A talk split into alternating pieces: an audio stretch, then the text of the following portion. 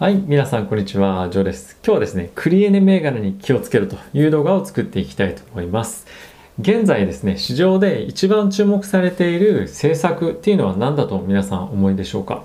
これは僕の意見なんですけれども、今は追加景気刺激策というところが一番の政策の中では注目のニュースとなっているんじゃないかなと思っています。これまでのニュースですとかいろんな人のですね発言を振り返ってみると3月15日までにこの追加景気刺激策が中身が決まってそして最終的に決議されるというような今スケジュール感として動いています。でそれまでの間にですね給付金が1400ドルになるのかどうかそして、えー、この追加景気刺激策の規模がどれぐらいになるのかとかですねいろいろと詳細が今後は決まってくるというような状況になってくると。いうわけなんですけれども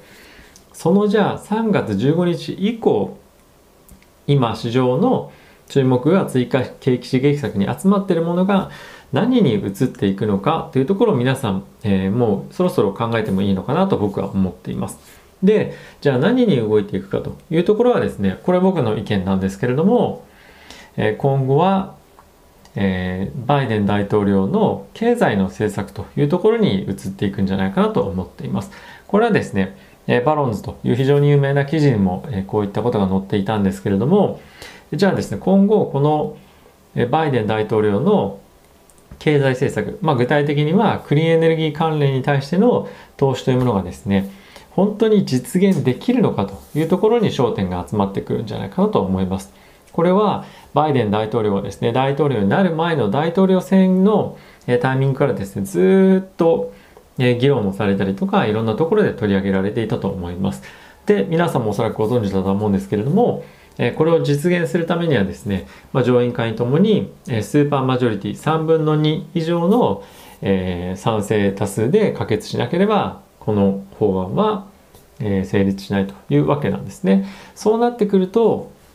いろんなとこでやはり言われているのがじゃあこの本は非常に難しいんじゃないでしょうかということに、ね、今のところはなっています。でじゃあこれ本当に0100かっていうと、まあ、そうじゃないと思うんですよね実際には。なのでいろんなところで譲歩しながらもこの、えー、追加景気主義策の後のそのクリーンエネルギーに対しての経済政策はどの規模だったらできるのかどうかっていうところに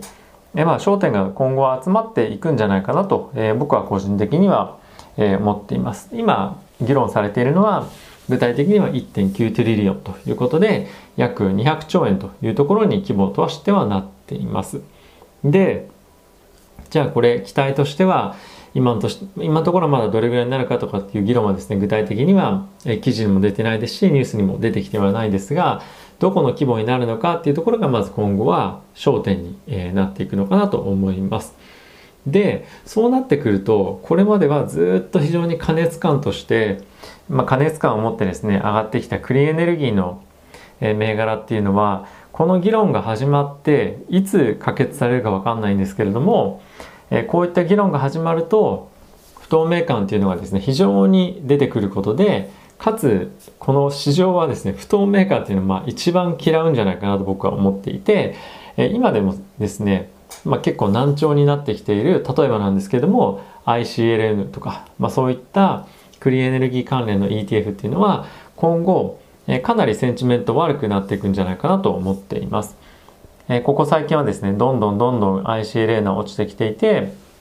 30ドルっていうのを切っていくんじゃないかというような水準まで今落ちてきています。なので、えこういった関連の ETF 持っていたりですとか、まあ、とはですね、別の、ま、ETF でもいいんですが、クリーンエネルギー関連として、え、くくられているものに関しては、少し値動き気をつけた方がいいんじゃないかなと思っています。まあ、そういったところもあって、まあ、おそらくなんですけれども、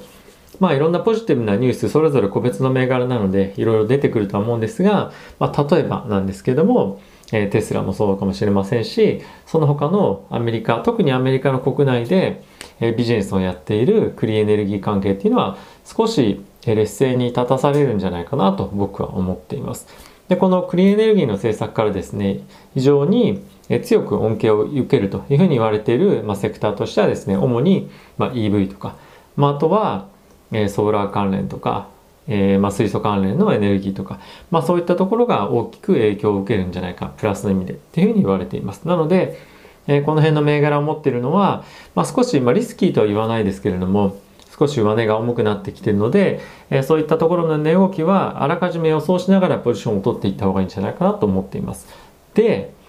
まあ、その一方でなんですけれどもじゃあ、えー、このエネルギー関連、えー、クリエネルギー関連でポジションを取りたいなと何かしら取りたいなって思ってるのであれば何がいいかなって考えた時に僕はですねやっぱりあの上場の場所っていうのは関係なくて中国の、えー、例えば EV とかあとはソーラーエネルギーとかクリエネルギーとか、まあ、そういった関連の銘柄が僕はいいんじゃないかなと思います。まあ、具体的にどういうところかっていうと、まあ、もしもしかするとニオとか、まあ、シャオペンとかそういったところもどういったところもいいかもしれませんし、まあ、他の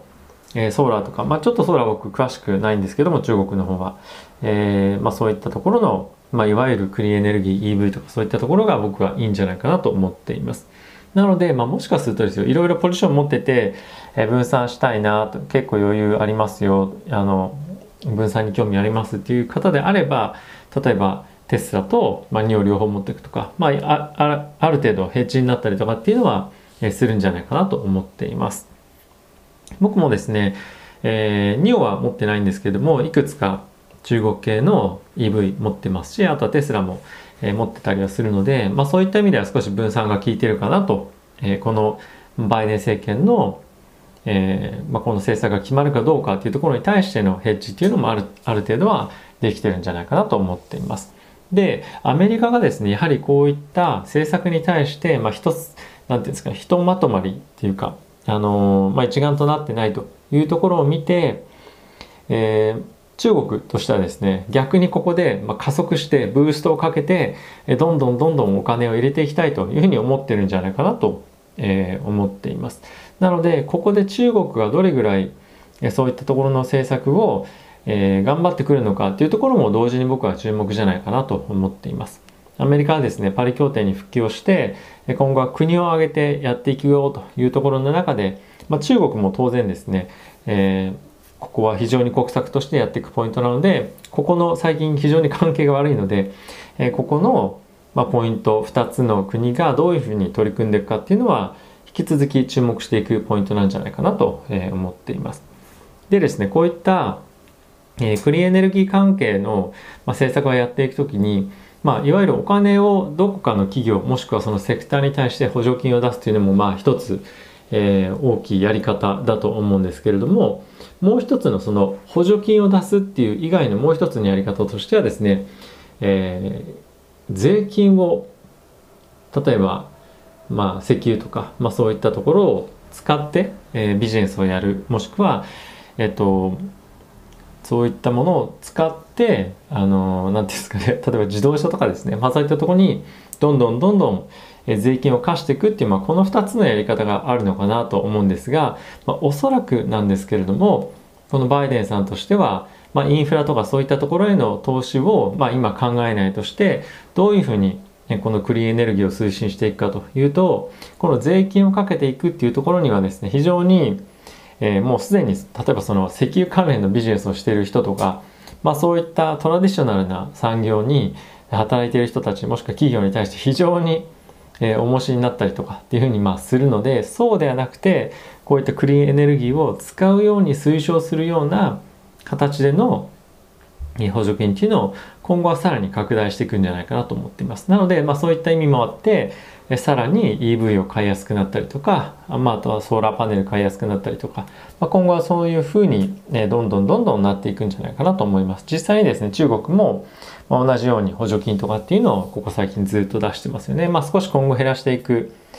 話も出てますけれども、まあ、引き続き、えー、結構な額の補助金が出続けると、まあ、いう状況は続き続いていくでしょうというわけなんですね。なので、まあ、そういった状況を鑑みて、えー、中国の、まあ、EV 関連例えば NIO とかを持っておくのもいいんじゃないかなと思いますし、まあ、あとは、えーまあ、ICLN とかそういったここここ最近非常に過熱感だけで上がってきている銘柄っていうのは特に気をつけた方がいいんじゃないでしょうかというお話でした。はい。えー、まだもう少しえ1ヶ月ぐらい先のテーマとなっていますけれども、まあ、もう市場で早い人は意識してるんじゃないかなと思ってます。僕はもう ICLN はですね、えっ、ー、と、約1ヶ月前ぐらいですかね、もう売却してます。はい。もう結構売却してますっていう人をいろんなところで聞くので、えそろそろですね、やっぱり上値が重いような状況に、え今後突入していって、もしかすると下落トレンドに一旦入るかもしれないなというような、え感じですかね。はい。ということで今日も皆さん動画ご視聴ありがとうございました。また次回の動画でお会いしましょう。さよなら。